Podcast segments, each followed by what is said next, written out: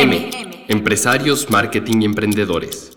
Por Colocando Ideas. 30 minutos con ideas que podrás colocar en tu negocio y en tu vida para lograr tus objetivos. Vender más, darle más visibilidad a tu marca. O generar estrategias de marketing que sí generen resultados. Charlaremos con empresarios, emprendedores y expertos de marketing.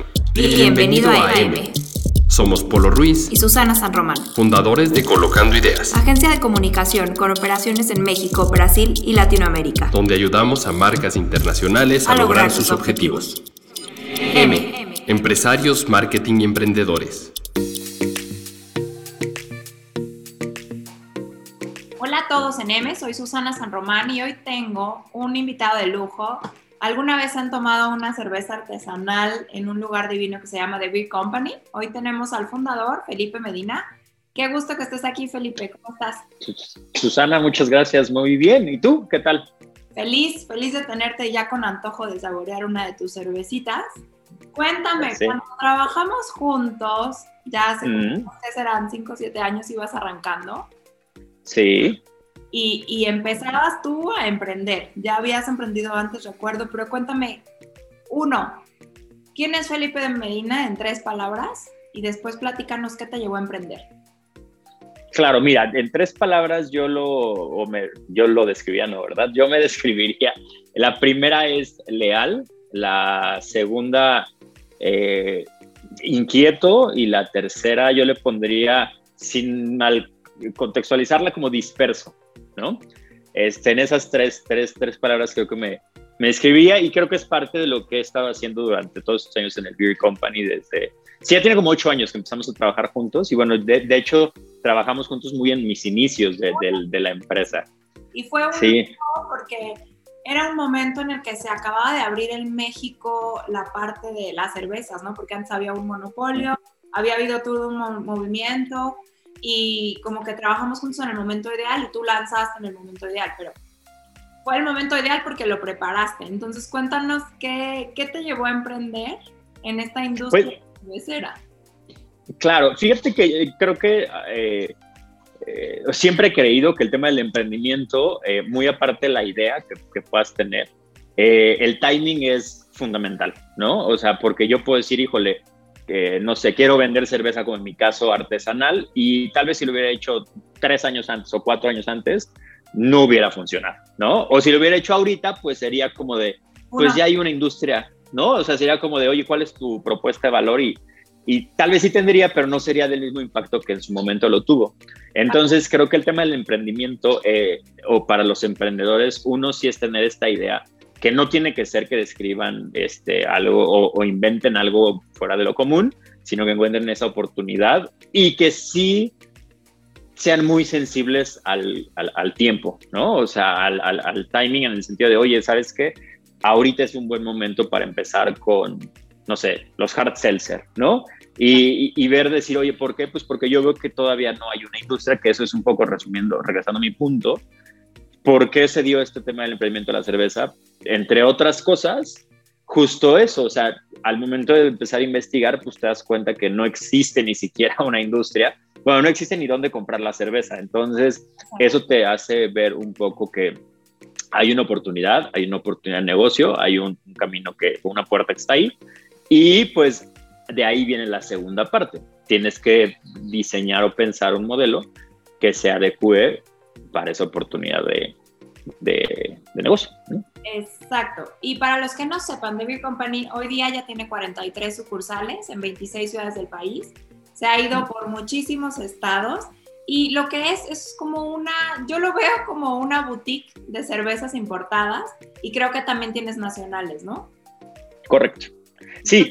Eh, sabes, te explican y es un gozo ir ahí porque en verdad la pasas muy bien no sé ahorita con lineamientos de, de COVID cómo está, pero pues vas, les dices, oye, a mí me gustan las cosas medio dulces, o a mí me gusta el sabor a chocolate, o a mí me gusta esto, y tienen gente especializada que te va guiando en qué cerveza comprar. Entonces, si eres de los que compra la clásica de siempre, pues ahí puedes ir a descubrir nuevos horizontes. Entonces, es un negocio bien bonito y bien planteado, ¿no? Sí, justo es eso, justo eh, buscamos eh, en un inicio, bueno, nuestro eslogan siempre ha sido todas las cervezas en un solo lugar. Y es eso que dices, o sea, es encontrar una cerveza ideal para, eh, para lo que te gusta, ¿no? Como dices, oye, ¿sabes qué me gusta el chocolate? Pues vamos a encontrar eso. Pero ahora, fíjate que te quería platicar, o te quiero platicar, que estamos en esta segunda etapa como Beer Company. Eh, como tú ya lo dijiste, sí ya hay un conocimiento mucho más grande de la cerveza. Ya ahí es más fácil ir a un restaurante y encontrar cerveza artesanal o cerveza importada. Este, pero ahora lo que queremos es ampliar justo más nuestro mercado, ¿no?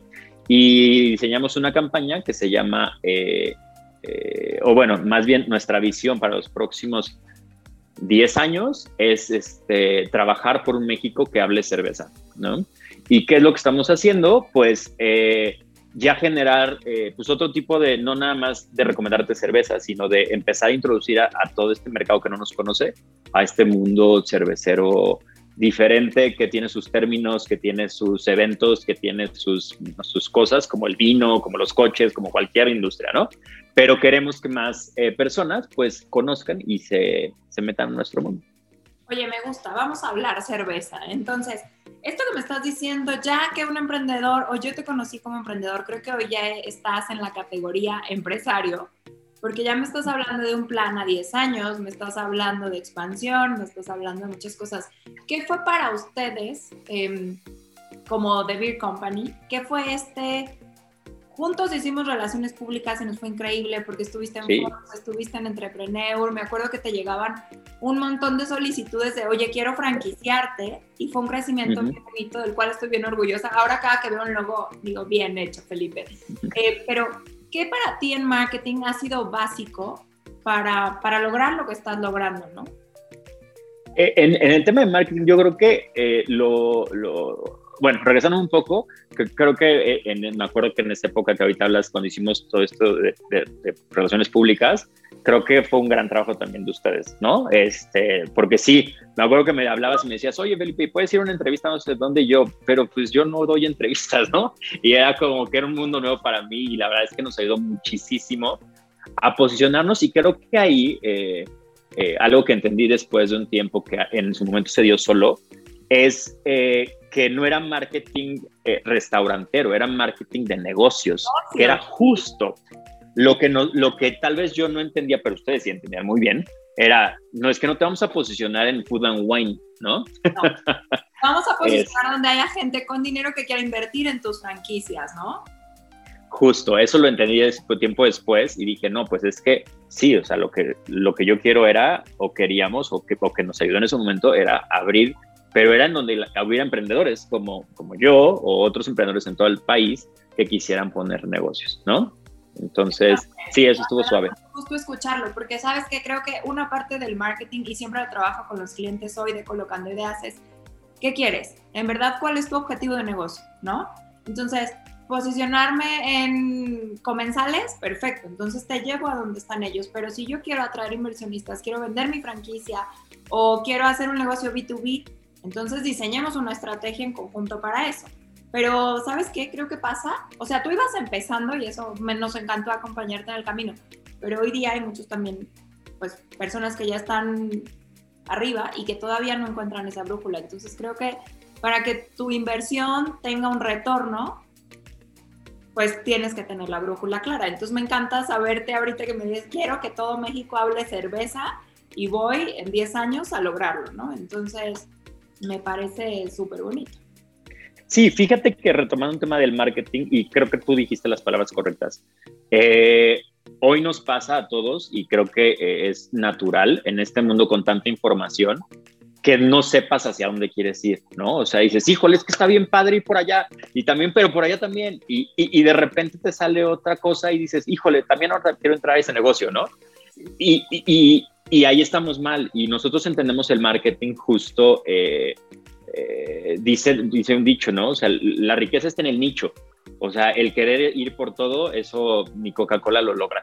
Entonces, este, y, y, siempre les hago este, esta, este comentario. Si tú ves el, los creadores de contenido como Netflix, ¿no? Netflix es el dios de creadores de contenido. Y tú te puedes ir a Apple Plus y la verdad es que no es muy bueno. O sea, su contenido es malón. ¿Por qué Apple Plus o Apple no se dedica a hacer contenido? Exacto. Ah, es correcto, ¿no? No han entendido y entonces quieren abarcar todo, marcas grandes y marcas chiquitas, ¿eh? directores multinacionales, directores emprendedores. Entonces, sí, tienes todo el sentido. O sea, enfócate. ¿En qué eres bueno? Enfócate. Ahí. Ajá, y justo nosotros, y ya ahora sí regresando a un tema, ¿cómo vemos el marketing? Eh, nosotros ahorita lo vemos en el, eh, y, no es que nosotros lo hayamos descubierto, sino es de estar estudiando y escuchando gente como tú que sabe de marketing, es, oye, eh, hay tanta información allá afuera que si no damos valor a nuestro consumidor no va a llegar a ninguna parte. Y justo nos preguntaban, oye, ¿por qué están haciendo ahora este, videos? ¿Por qué están haciendo un blog? ¿Y por qué están entrevistando gente? Si como que yo que voy yo que voy a Beer Company como de irme a tomar una cheve al restaurante, a mí no me da, no, de nada me sirve que me metas una entrevista con alguien de cerveza y yo, sí, pero tenemos que ir más allá. O sea, tenemos que ir más allá, que digan, oye, pues ¿por qué hay videos de cerveceros y por qué hay videos de cómo se hace cerveza? ¿Y por qué hay noticias cerveceras? ¿Y por qué hay un blog que solamente habla de cerveza? Pues porque ese es mi nicho. Seguramente el que quiera una promoción de dos por uno, claro, el, nicho que consume artesanal es un nicho bien educado, que entiende los... Yo fui a muchas catas contigo y con Felipe de Tempus, mm. porque Gaby llevaba todo el tema cervecero. Ah, sí, es cierto. Ella trabaja mucho tiempo con Tempus y pues era mi mejor amiga y me invitaba, yo a ver cata y yo me admiraba de la calidad de gente que iba, o sea, sabían perfectamente y eran podría haber de diferentes tipos de personas, diferentes tipos de vestimenta y al final los unía la cerveza, hablaban cerveza, como tú dices. Era unas degustaciones que yo decía, qué rico, o sea, en verdad descubrías cosas nuevas que yo cuando antes tomaba, pues ni siquiera me percataba. Entonces, creo que está súper bien que les metas contenido de valor porque es un nicho que le gusta investigar, que le gusta estudiar, que le gusta comparar. Entonces, creo que lo que está haciendo The Beer Company es bastante bueno. Gracias. Y fíjate ya para cerrar un poco el tema del marketing, eh, ay, se me está yendo la idea. Ya, eh, también tenemos que ver a nuestro mercado del día de mañana. Como tú lo sabes, eh, el nuevo consumidor o el próximo consumidor, el centennial, o ya no sé si es millennial, centennial o que cual sea, ¿no?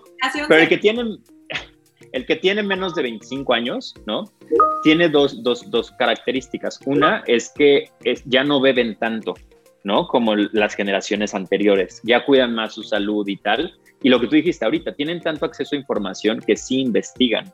Y si dicen, oye, a ver, quiero ir a tomarme una cerveza, y yo lo he visto con nuestros clientes, sacan su aplicación y dicen, oye, a ver, esta, y tú, ah, ok, sí la tengo, ¿no? Pero ¿por qué la escoges? No, bueno, es que yo veo los reviews y veo la calificación y quiero esta cerveza y dices, ay, cabrón. O sea, él sí está muy enterado de qué quiere consumir y no está dispuesto a pagar 80 pesos por algo que no conoce.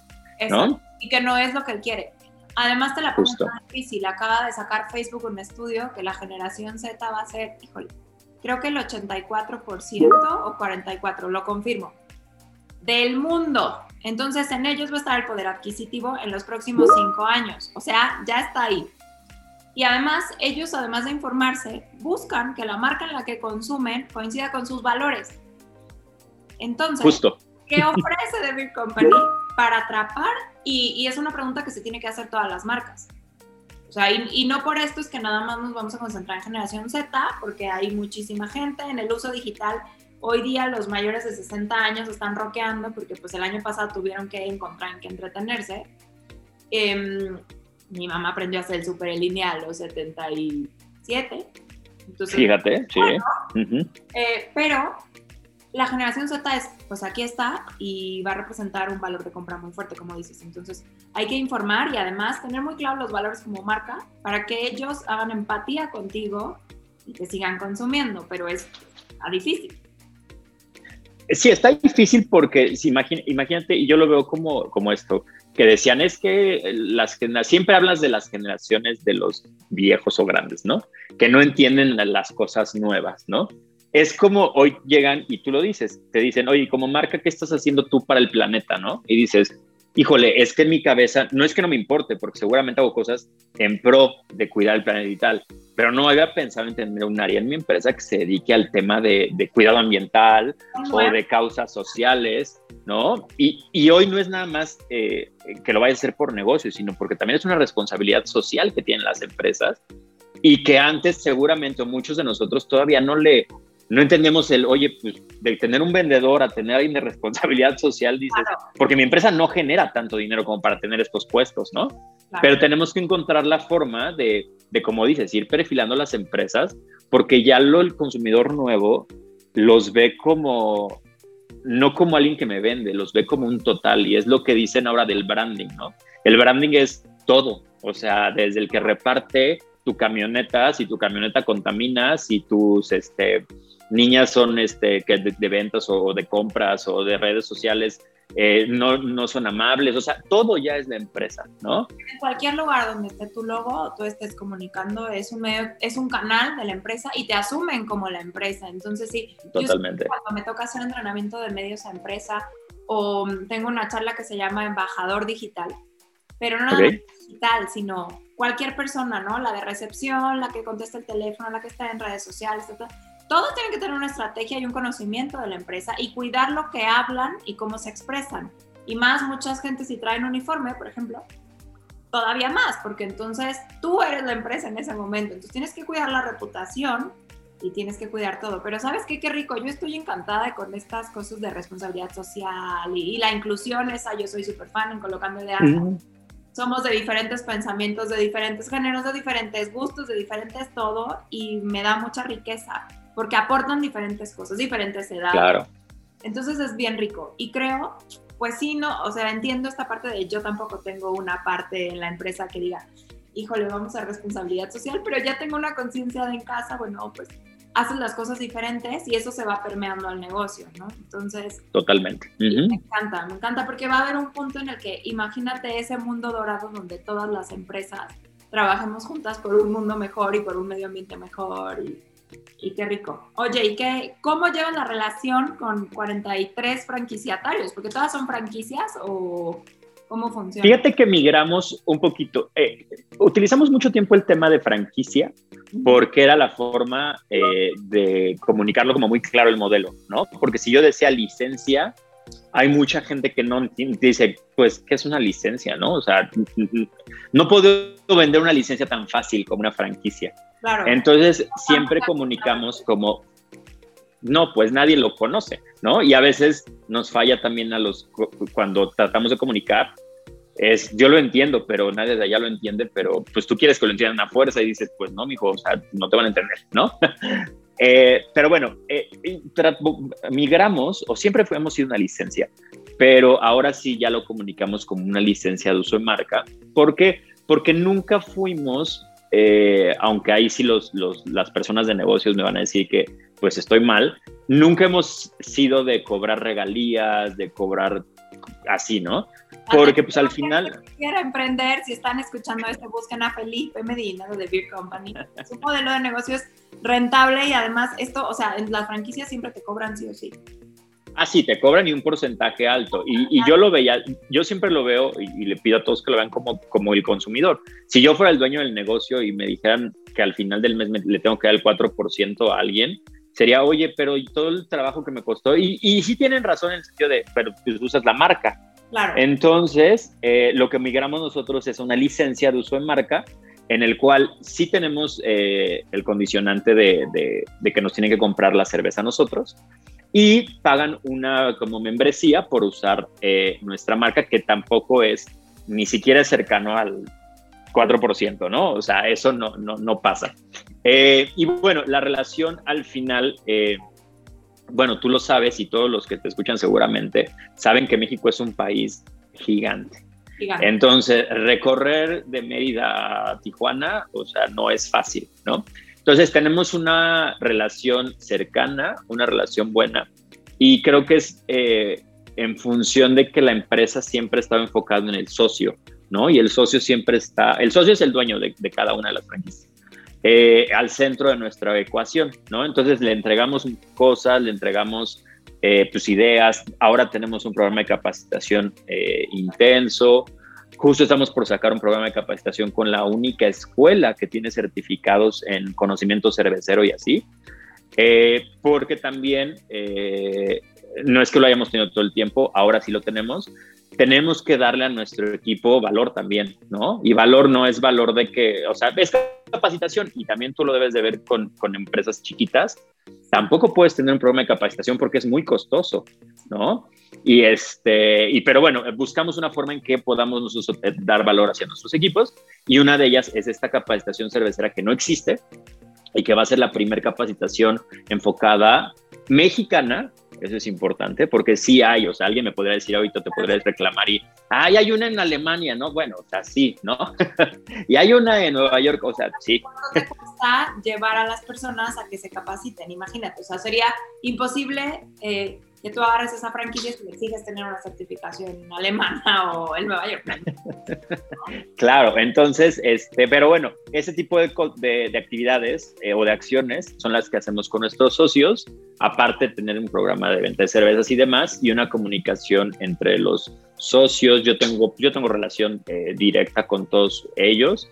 Eh, hablamos pues no te podría decir que hablamos toda todas las semanas porque dedicaría mi semana a hablar por teléfono y sería muy complicado, pero sí tenemos una relación cercana y una, una relación de lealtad, que creo que eso es bien importante, y que todos vemos en, función de que compartimos una marca y al final lo que dijimos hace ratito, eh, pues, ¿quién mejor para cuidar su dinero que el dueño del negocio? Entonces, pues ese es como, como entendemos la relación y la llevamos bien.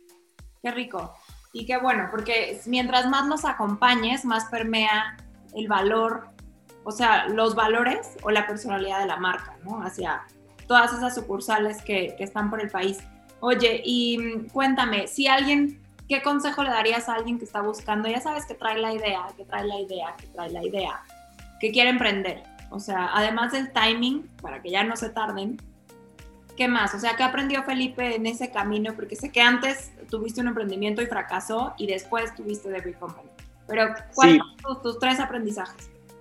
Yo, yo creo que el primero es eh, ser muy honesto contigo y, y, y, hacer un análisis interno y decir, ¿realmente quiero ser emprendedor?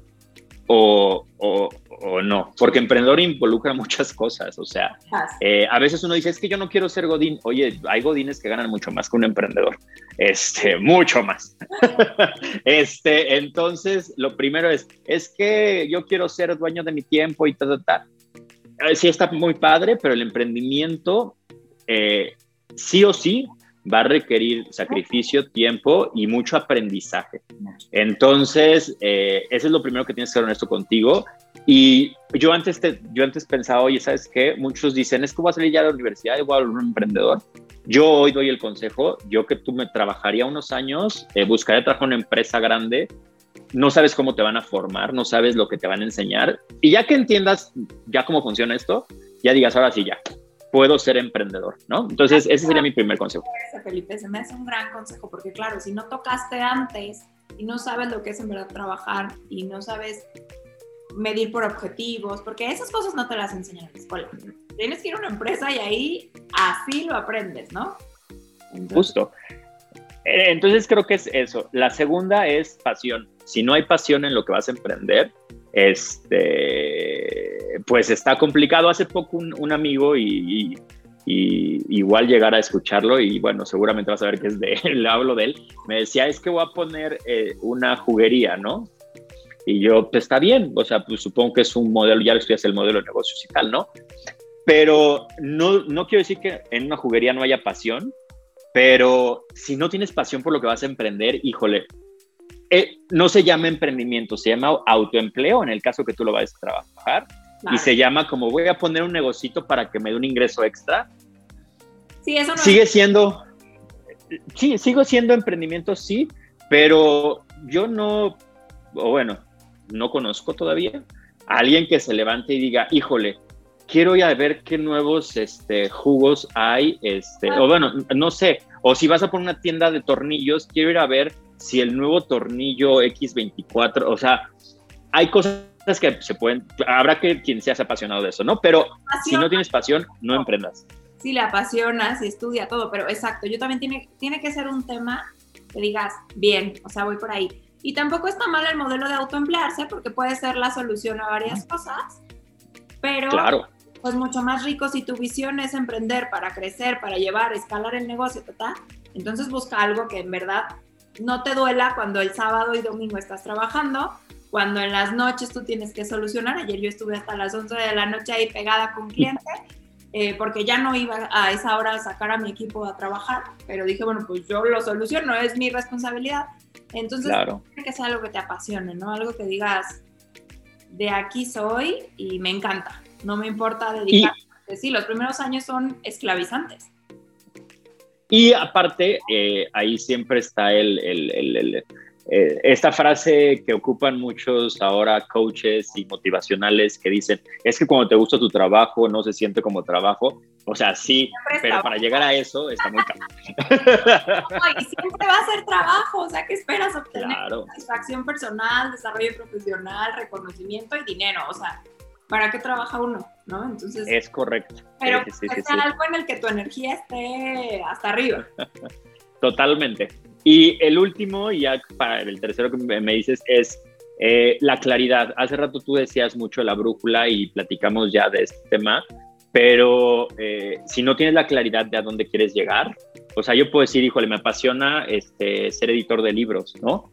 Pero si no tienes la claridad de decir, oye, yo quiero ser un editor internacional porque quiero publicar un libro en 10 años en japonés, claro, es difícil llegar a esa claridad, pero debes de buscar estar lo más cercano a una claridad de a qué puerto quieres llegar, porque si no, lo único que vas a hacer es navegar como muertito y, y a donde te lleve la vida. Y no está mal, hay a quien la funciona muy bien y sí llegan a buen puerto. Pero hay quien dice, oye, empecé yo haciendo libros de cocina y ahora hago libros de educativos. Es como de, ¿y tú querías hacer libros educativos? Pues no, pero me va muy bien. Ah, bueno, pues está bien, ¿no? Claro. Justo yo el otro día escribí un artículo que, que hablaba sobre cuando las marcas dejan de ser ellas mismas por tratar, y puede ser por falta de claridad, por tratar de encajar en un trend, por, pero entonces la gente que empezó contigo y que es súper aferrada a tu marca también se pierde. Mm. Hay que tener cuidado en esta claridad de, sí, me puedo mover para acá porque para acá hay lana, pero ¿qué voy a hacer para no perder ya todo este mercado al que ya le invertí tiempo, dinero y me costó obtenerlo y me costó engancharlo? Entonces, quiero ir para acá. ¿Cómo le hago para atrapar a estos nuevos? ¿no? Entonces, me, me parece súper bueno eso que dices de claridad. Oye, y vamos cerrando. Eh, sí recomiéndanos un libro que digas, ese me sirvió. Fíjate que hay un libro que yo leí el año pasado en la pandemia que ya tiene escrito un ratito y es de uno de los fundadores de una de las cervecerías que yo creo que es de las cervezas independientes artesanales, número uno aparte del mundo en ventas y así, eh, con una propuesta tan innovadora y con cosas súper eh, disruptivas que se llama Brewdog. Es una cervecería escocesa este, que nada más para darte un ejemplo, acaban de comprar un bosque porque quieren que el próximo 10 años eh, tener su propio bosque y regresar todo lo que contaminan, regresarlo en oxígeno y cosas así, ¿no? Eh, entonces está muy cañón todo lo que hacen, ¿no? Y el libro se llama Business for Punks. Eh, punks porque ellos se consideran como este punk de la industria cervecera, ¿no? Pero ¿por qué me gusta tanto el libro? Y creo que aplica en muchos otros negocios. Ah, eh, por supuesto está enfocado al cervecero, pero habla mucho de, de todas las cosas que uno deja pasar eh, cuando está metido en un emprendimiento, ¿no? O sea, y, y hay uno que yo recuerdo mucho que te dice, nunca sacrifiques tu margen, ¿no? Y dices, eso no te lo dice ningún emprendedor ni coach, o sea, eso dice, no, sí, vea por tu sueño y tal. Y lo que él dice es, a ver, sí, puedes estar súper emocionado y la nueva, nuevo negocio y tal, y es que quiero tener este nuevo producto y, no te importa si pierdes dinero casi casi, ¿no? Entonces, son como estos tips de, emprendimiento de, que te dice, sí está padre ser emprendedor, sí está padre tener un sueño, pero es un negocio al final de cuentas. Y un negocio crece con estructura, crece con buenos cimientos, porque al final en 10 años lo que hiciste, y creo que, eh, porque, porque otro de los motivos que lo recomiendo es, ellos fueron a este como especie de Shark Tank, ¿no? Eh, cuando estaban iniciando y van y dicen, pues queremos, y le plantean la idea de la cervecería. Y hace poco dice, eh, sube una historia en Instagram y dice, si ellos hubieran invertido en ese momento lo que pedíamos, su inversión no hubiera, no, no quiero fallar en el número, ponle, hubiera crecido cinco mil veces su inversión, ¿no? Porque hoy somos una empresa global, somos una empresa con inversiones en ta, ta, ta, y nada más les pedíamos tanto, ¿no? Entonces, bueno, ese libro creo que vale mucho la pena leerlo. Este, porque aparte su historia es bien interesante. Y aunque no estés en la industria de la cerveza, o sea, esto de no sacrifiques el marco me dolió aquí, porque eh, cuando estamos pichando, y seguramente a más personas les ha pasado, o a ti que estás negociando, de repente dices, híjole, bueno, pues le bajo, ¿no? O sea, ah, pero después ya cuando operas no te es rentable, pero porque hiciste una mala decisión en el pitch, ¿no? Entonces a mí ya me pasó una vez y aprendí que eso no se debe hacer, pero sí voy a buscar el libro Business for Punks. Business for Punks, ajá. Pues con qué quieres cerrar, Felipe, además de yo estoy encantada de haberte tenido. Espero que el siguiente año te vea y ya te diga, oye, ya veo a México hablando de cerveza por estrategia Gracias. que hiciste. No, pues, pues, yo primero agradecerte, Susana, por invitarme aquí a platicar. La verdad es que siempre, primero es grato encontrarte con, con personas que han marcado parte de tu, camino y así, con quienes has crecido, y ver también que tú has crecido. Entonces, eso... Brasil, tenemos aquí en Brasil, tenemos clientes internacionales de toda Latinoamérica, de tecnología. Wow. Bien padre. Ya también ver que evolucionamos los dos, pero me da mucho orgullo en verdad tenerte aquí porque sí, la verdad es que muy padre.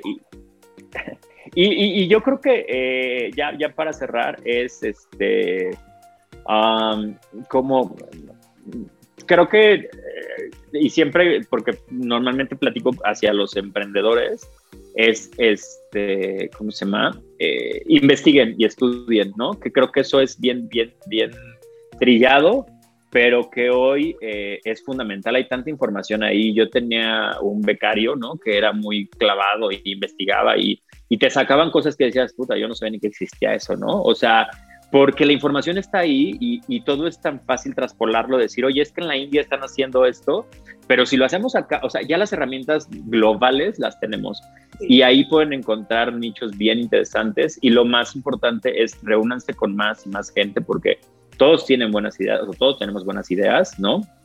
Y, y eso, tengan la... Nunca caigan, y eso es porque llevo un tiempo batallando con eso, no conmigo, ¿no? Pero con mis equipos, nunca caigan en el que ser bueno te genere soberbia como, como eh, de que somos los mejores, ¿no? Porque ese error lo llegan a cometer a veces los emprendedores que tienen un éxito que tal vez todavía no son Amazon, ¿no? Y se vuelven soberbios y empiezan a ver a los demás haciéndose menos, ¿no? Entonces nunca, si les funciona un negocio, se vuelvan soberbios y no quieren aprender. Entonces eso creo que sería mi último consejo. Eso me encanta y para mí otro que yo agregaría es siempre, o sea, no puedes saber todo tú. Busca que tu equipo sea talentoso, que haya, que al que contrates o al que integres como socio sea talentoso en otra área en la que tú no eres, porque así vas completando los banquitos y también tener un mentor, ¿no? O sea, porque también se vale decir, admiro a tal y voy a estudiar qué hizo, voy a estudiar cómo se preparó, que creo que es esto que tú hiciste a través del libro que nos recomendaste. Entonces, no sean soberbios, sigan emprendiendo. Ayer fue un encuentro de mujeres empresarias y decían, ok, emprendiste una vez, ¿qué sigue? ¿Cuál es tu siguiente empresa? Y yo me quedé pasmada, dije, o sea, espérame, ¿no? No había pensado en la siguiente empresa, pero se me hace increíble porque una vez que creas, puedes seguir creciendo y puedes seguir empleando personas y trayendo bienestar hacia el mundo. Entonces, mm, me parece súper bien. Espero después, Felipe, me regales otra entrevista y hablamos de, empresario a de eh, emprendedor a empresario, que creo que a veces nos cuesta ese, ese chip cambiar. No mucho. Sí, muchísimo. claro que sí, con mucho gusto. Cuando tú me digas, yo estoy súper abierto y con todo el tiempo del mundo. Perfecto, pues muchas gracias y gracias a todos los que nos escucharon en M. Soy Susana San Román y estuvo conmigo Felipe Medina, fundador y director de The Beer Company. Gracias a todos. Muchas gracias, Susana. Que estén muy bien. M. Empresarios, marketing y emprendedores. Por Colocando Ideas. 30 minutos con ideas que podrás colocar en tu negocio y en tu vida para lograr tus objetivos. Vender más, darle más visibilidad a tu marca. O generar estrategias de marketing que sí generen resultados. Charlaremos con empresarios, emprendedores y expertos de marketing. Bienvenido, a M. Somos Polo Ruiz y Susana San Román, fundadores de Colocando Ideas, agencia de comunicación con operaciones en México, Brasil y Latinoamérica, donde ayudamos a marcas internacionales a, lograr, sus objetivos. M. Empresarios, marketing y emprendedores.